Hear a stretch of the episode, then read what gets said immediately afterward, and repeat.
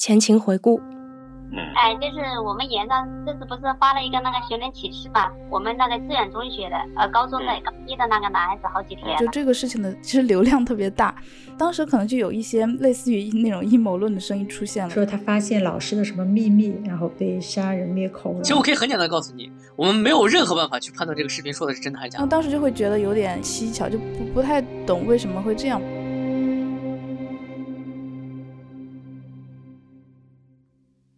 在胡鑫宇失踪的一个月后，江西当地的救援队员朱海庆呢，去到了事发地盐山县参与救援。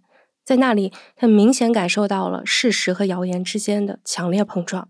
搜救的时候呢，就说我们的这个队友啊，呃，给我看过胡鑫宇同学的课堂笔记啊、作业本。嗯，从他的这字里行间呢，我能感觉到他的情绪是不正常的。比方说，我在他的呃，我记得是数学的课堂笔记。上面这个孩子描述说：“这个我在这个世界上存在还有什么意义？”另外呢，他还在一个英语的课堂笔记上写：“他说这个他终于明白自己为什么近视的程度越来越深了，因为他上课的时候啊不敢抬头看老师。他说我害怕老师看见我一脸茫然、消极的样子。”根据过往的救援经验，朱海庆觉得这些白纸黑字的线索是一种预警。因为我们常年的救援当中呢，我们以前呢也搜索一些这个抑郁症的患者。抑郁症的患者呢，他喜欢在纸上啊写一些消极的字句，为自己的这个不理性的行为做一些准备。呃，所以当时我觉得一些担忧。不过，在眼见为实的证据面前，朱海庆发现。一些救援队员呢，更愿意选择相信素未谋面的网友和他们未经证实的说法。就是我们能明显感觉到，当地的搜救队员呢，或多或少的受到了这个网络上面的一些推测、谣言，呃的一些影响。有一部分人已经改变了思想，他也也认为可能这里面存在阴谋。随着网络上的发酵越来越浓烈，一种消极的情绪也在救援队员中蔓延开来。朱海清回忆，当时呢，连一个队伍里的队长也产生了放弃的念头。他说：“你们不用找了，政府也不希望你们找。呃，他自己呢也觉得可能是阴谋，因为找了那么多久了嘛，什么线索都没有找到，啊，就有这样的这个思想。”流量的作用是难以预估的。在朱海清奔波于水库、树林寻找胡心宇下落的时候，记者李小杰决定先从胡心宇的家属和同学作为突破口。但他发现，在当时，胡心宇的妈妈和舅舅已经被流量压得无法喘息。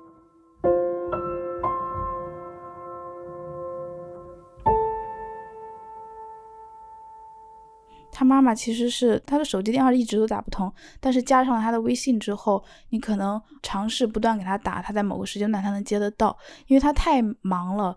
他他这个事情在网上有这么大的舆论之后，他的手机号又是公开的嘛，就是媒体啊，还有各种线索呀。他妈妈就跟我们就讲，他的手机就是就除非关机，不然一开机可能时时刻刻都是电话。在那段时间，胡家人的电话里呢，总是充斥着真假难辨的信息。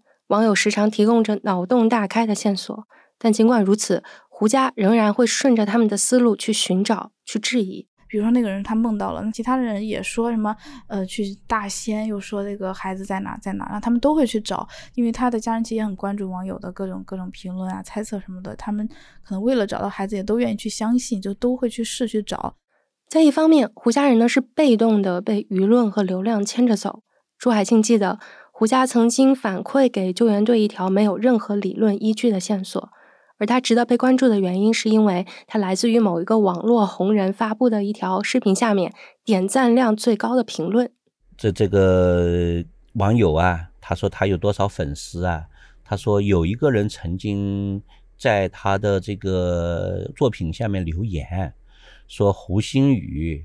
在一个这个铁路边的山坡上，有土又有石头的地方，当时这个大威他的意思就是说，叫我们赶紧去找。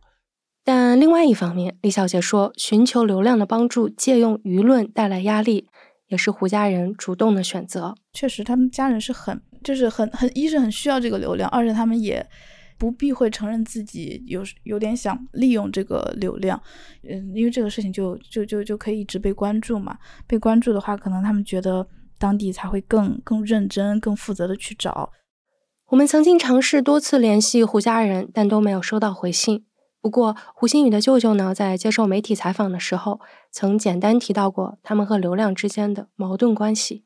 电话非常多，有些时候我们呃忙不过来的时候，也没办法接有些有些电话。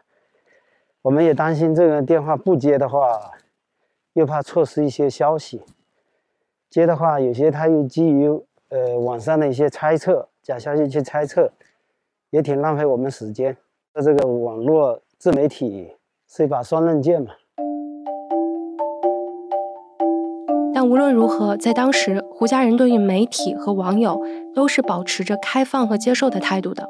经过多次尝试，记者李小杰呢和他的同事也得以跟胡新宇的哥哥、妈妈、舅舅和同学取得联系。在他们对李小杰的讲述中，网络上缺失的关于胡鑫宇的性格、家庭、成长经历，慢慢变得清晰起来。小杰回忆，关于胡鑫宇，让他觉得印象最深的有三个地方：一是他在家里是一个非常受宠的孩子，像胡鑫宇的哥哥就有提到说，嗯，他。比他大十五岁，然后说是家里想要人丁兴旺一点，就想在胡心宇妈妈都快四十岁的时候就会怀孕生了胡心宇。然后他哥哥就说，呃，以前只有自己一个孩子的时候，就是他觉得他很怕爸爸，他做错事了，爸爸就会打他骂他。那有了弟弟之后，他他印象中爸爸妈妈从来没有打过弟弟，就是这一点他是觉得至少爸爸会把他就是像宠一个。他哥哥用的原话就是说掌上明珠。二是胡家人，尤其是胡杏宇的妈妈，对于小儿子的教育非常重视。像胡杏宇的初中有两个阶段，那前半阶段在陈家寨读，其实是，嗯，义务教育就基本不用花钱嘛，而且离家也特别近。但是呢，在陈家寨读的话，就是胡杏宇的成绩就不好，然后他妈妈就觉得。胡鑫宇再这样下去不行，然后他们家里人就商量，然后妈妈最后也做出了一个决定，就让胡鑫宇去桃园读那个私立的初中，有一年半都在桃园读的嘛。那桃园的学费其实很贵，一学期就八千多块钱。还有一个就是在同学们的眼里，胡鑫宇性格内向，不爱说话。然后因为这个，他们小学同学就给他起过一个外号，就觉得他可能比较老成一点，就叫他老胡嘛。然后这个外号一直到初中也都有。在学校在班里的时候，就是他有一个同班同学就跟我讲说，嗯，他们都很尊重胡鑫宇，就尊重这个词也是他的原话，我记得很清。我问他为什么要尊重这个词，他就说，因为胡鑫宇跟他们不一样，他他很安静，他就是那种可能真正想学习的孩子吧。时间来到去年的十二月中旬，在胡鑫宇从学校失踪的两个月后，仍然没有一个人知道他到底去了哪儿。尽管呢获得了一些有价值的信息，但小杰觉得发稿的时机仍然没到，他还在等待更多来自官方的披露，以及一个能去到现场，也就是延伸线的机会。不过流量已经等不及了。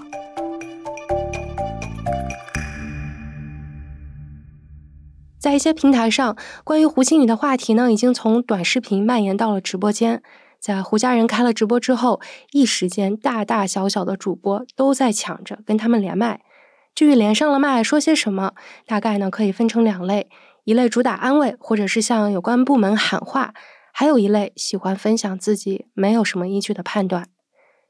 一个在快手上叫做六扇门的主播，曾在去年十二月份的一次直播中，跟胡星宇的爸爸妈妈连上了麦。那个胡妈你好，呃，我经常那个就是我刚才讲，在网络上仅存的一段录屏当中，主播呢先是暗指胡星宇事件背后藏着一把大伞。但是照目前来看，你当地老百姓都不敢发声，说明什么？说明。你你当地那块地都要翻一翻。紧接着，主播呢跟胡星宇的爸妈提到了在那段时间江西省免职的几个厅级以上的干部，以及他们跟胡星宇失踪之间的微妙联系。你想一想，你那边一把手换了，都是在最近这个时间很密集的。省办公厅副主任、江西教育厅的副厅长、九个校长、副校长，这都是厅级干部啊。你。最后，主播建议胡星宇的家人不要轻易放了学校。一个事情啊，新宇的爸爸妈妈，这个案子是很容易破的，因为线索太多太多。但是呢，如何惩治这个校方的责任是个难题。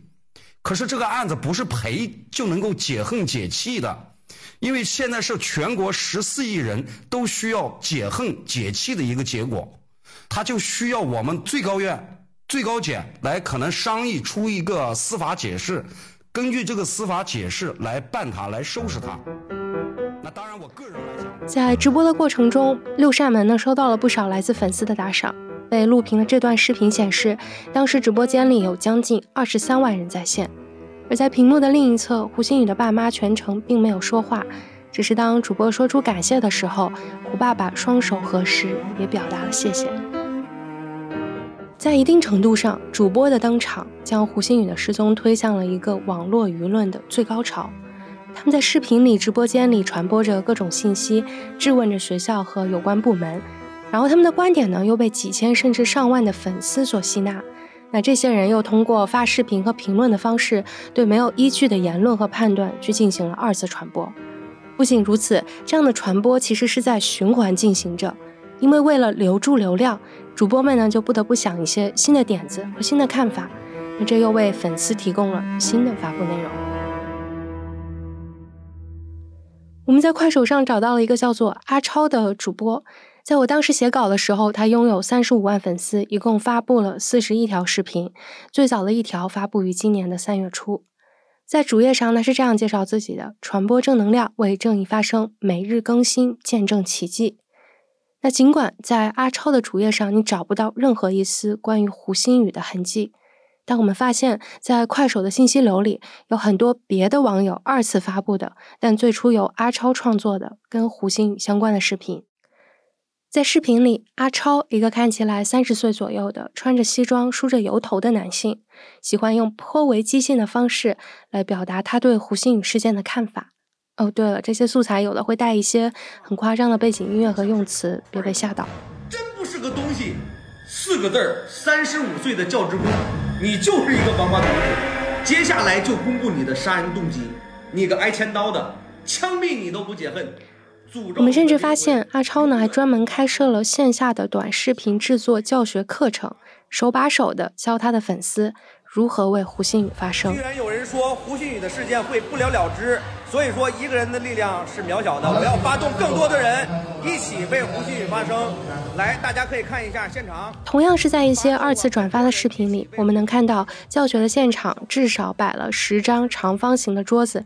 每张桌子呢坐了大概六七个人，年龄都是在四十岁左右。大家手里拿着鼓掌神器，偶尔房间里还会闪烁起五彩的灯光。有那么一瞬间，你会觉得有点像上个世纪的歌舞厅。这是下午来到了咱们现场的伙伴，呼吁更多的人为胡鑫宇发声。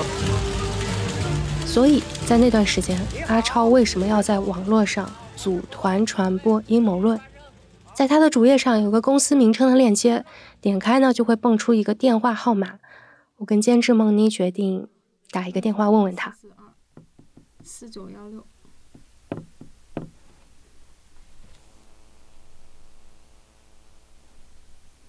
您好，您所拨打的号码是空号。哈哈哈哈！The number you have dialed is not in service。绝了！那这样给他发条私信吧。截止到今天，我们发出去的私信呢，仍然没有收到任何回复。但阿超还会在后面的节目中出现，以一种你想不到的方式。实际上，无论是在哪一个平台，像阿超这样的主播都不少。他们打着正义的旗号，谈论着胡鑫宇的一切，真的、假的、猜测的、联想的。而随着越来越多的主播加入，网民的胃口也越来越大。他们不再满足于在直播间里闲聊，而是希望主播能代替他们去到现场一探究竟，甚至去解决问题。我们在抖音上呢联系到了一个叫做李达森的主播，不过他告诉我，他并不喜欢用“主播”这个词儿来形容自己。我觉得这个主播呀，这两年啊有点贬义，所以别人啊一在平台里边呢。就是说这个你是什么类型的主播呀？啊，说实话，心里边有点尴尬。一个新闻工作者呢，然后现在居然用主播来被形容，我觉得说实话，我自己啊是一个不开心。在投入到自媒体内容创作之前，李达森曾是某央媒的一个时政新闻编辑。去年十二月，他离开了这份铁饭碗的工作，想要去追求更多创作上的自由。在抖音上呢，李达森有三十八万粉丝，一些网友会把他归为寻子类主播，因为他发的很多内容呢，都是帮助孩子失踪或者被拐的家庭在网络上发声。那在网络寻子的这个小圈子里，很多人也都知道李达森的存在，就是就是他们都很怎么说，都很信任我，呃，很信任你，明白明白。这份信任在李大森的解释中，来自于他对于某一个提案的贡献。去年的三月份呢，在两会上面，关于这个买卖同罪呀，打击这个拐卖妇女儿童啊，这个议题，终于在去年的两会上面就提到了。这个我私下里边做了很多的工作，他们是知道的。按照李达森的说法，在一些社会热点事件里，他有能力起到一个推波助澜的作用。在胡鑫宇失踪的这件事情上，也是如此。李达森说，在他还没有关注胡鑫宇事件的时候，他认为这个事儿呢，在网络上的传播还处于一个不温不火的状态，而他的出现改变了一切。你觉得这个事儿就是网络上发酵的？就是怎么说呢？最浓烈的时候是什么时候呀？最浓烈的时候当然是我出现了之后，包括那个律师出现了之后啊。十二月下旬，将近一月份的时候，就就已经非常那个什么了，各种谣言就已经出来了，就很带劲了。令人觉得有些意外的是，在最开始，李大森并不知道胡鑫宇是谁，也没有关注到他的失踪。不是我关注到的，说实话，不是我关注到的，是我的网友关注到的。这里的网友指的就是他所活跃的寻子圈里的人。我们会经常在一块聊天，大家就推着我做的这个事情。哦，所以相当于就是在群里有有有些网友说，哎，达森就有这个事儿，你关注一下呗，大概是这样。不是关注一下，是直接说你去做，你去做。嗯，这个指的什么呀？你去做，你你你去到现场到当地去看一看到底咋回事儿，是这意思吗？对对对，就是这意思。所以在网友和粉丝的建议下。去年十二月末，抱着出去散散心的态度，李大森买了一张去厦门的飞机票。他的目的是去见胡鑫宇的舅舅。我看他那个 IP 定位，抖音的 IP 定位嘛，显示的是啊福建。福建呢，我就从石家庄呢看机票，我觉得这个价格比较我能接受得了的，就是厦门，我就飞过去了。而且呢，厦门又是一个海边城市，很浪漫，就这么简单。了厦门之后，李大森呢，在一个寻亲家长的介绍下，联系上了胡鑫宇的舅舅，最终两人在福州见了一面。不过，李大森跟我解释，胡舅舅之所以同意跟他见面，主要是因为他在圈子里的影响力。他其实这个话里边也提到了，说你要是其他主播，我就不见你了，因为太多了啊啊，毕竟你是李大森嘛。他还是希望呢，媒体能多关注他一点。李大森回忆，在这次见面中，胡舅舅呢跟他表达了自己对寻找新宇的迷茫，以及对相关部门的不满。呃，他也是很迷茫，也不知道说从就是从哪儿下手。其实当时也谈到了，说这个他认为相关部门不作为这个情况。在这段谈话中，李大森觉得自己可不仅仅是一个倾听者这么简单。当时扮演的这个角色可不是倾听者呀，军师啊。哦。这这个能具体说一说吗？就是我跟他说来着，我说您这事儿吧，之所以不温不火，有一个根本性的原因，缺少一个靶子，就是大众的舆论点呢，就是在不知道往哪儿落地。不管这个网上所说的这小孩是不是自杀也好，他杀也好，对不对？他这边有一个问题，就是孩子呀是在在校期间不见的，对不对？就跟学校要孩子就行了。至于胡家人最后到底有没有听从李达森的策略，我们无从得知。但记者李小介在去年的十二月末观察到了胡鑫宇的妈妈对待学校态度上的一个转变。一开始他可能还是在想着配合学校或者一起去找，但到后来他也可能也是看了网上的各种猜测，他后来也发的视频也有。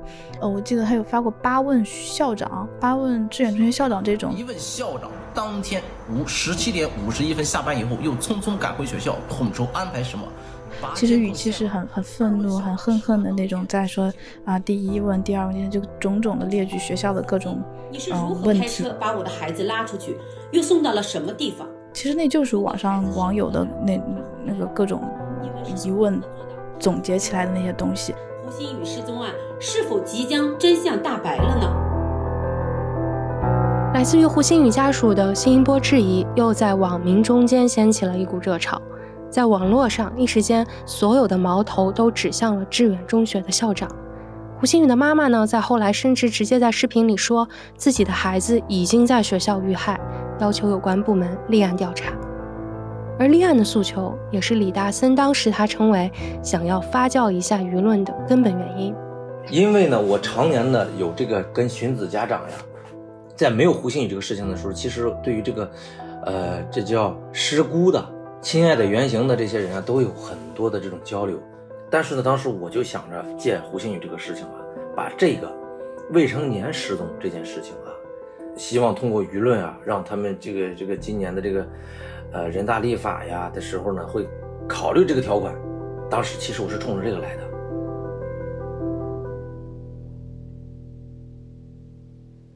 关于李大森到底和胡家人达成了一种什么样的默契或者合作关系，唯一一个可以得到证实的是，他曾给胡家成功引荐了一个叫做尤飞柱的律师。尤尤飞柱律师，对对，尤飞柱律师是你这个牵线的对吧？就是让他跟这个胡家人取得联系。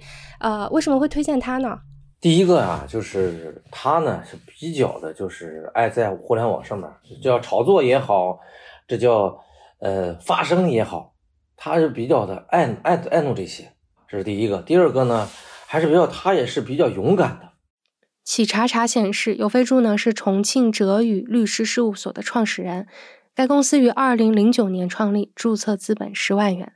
在公开的资料中，我们发现尤飞柱之前代理比较多的案子类型呢，集中于行政案件，而且大部分都是重庆当地的。尽管不是什么被大众所熟知的律师。但在李达森看来，尤飞柱在胡鑫宇事件中扮演了一个极其重要的角色。嗯，他在互联网上面这件事情呢，其实呢是将这个事情从侧面推向了高潮。就是如果没有尤飞柱的话，这个事情基本上达不到这么高度。那尤飞柱做了什么？下集预告：成龙先生在吗？成龙。跟我们一起找找胡鑫宇同学，因为当时有一些主播天天在那儿搜山呐，看着也挺心血澎湃的。铁大家好，那我们的正能量主播团他们去了江西上饶，一起来迎接我们的五位勇士。孩子的遗体就在离学校两百多米的一个地方。快零点了，干脆再等一下，直接去死。他们不相信想要自杀的人他会翻到墙里边去自杀。当地人也都他们。很不相信那个官方的通报，就是他们觉得还是政府各种失职在里头。明天上午九点，欢迎你回到跳进兔子洞，继续收听第三集。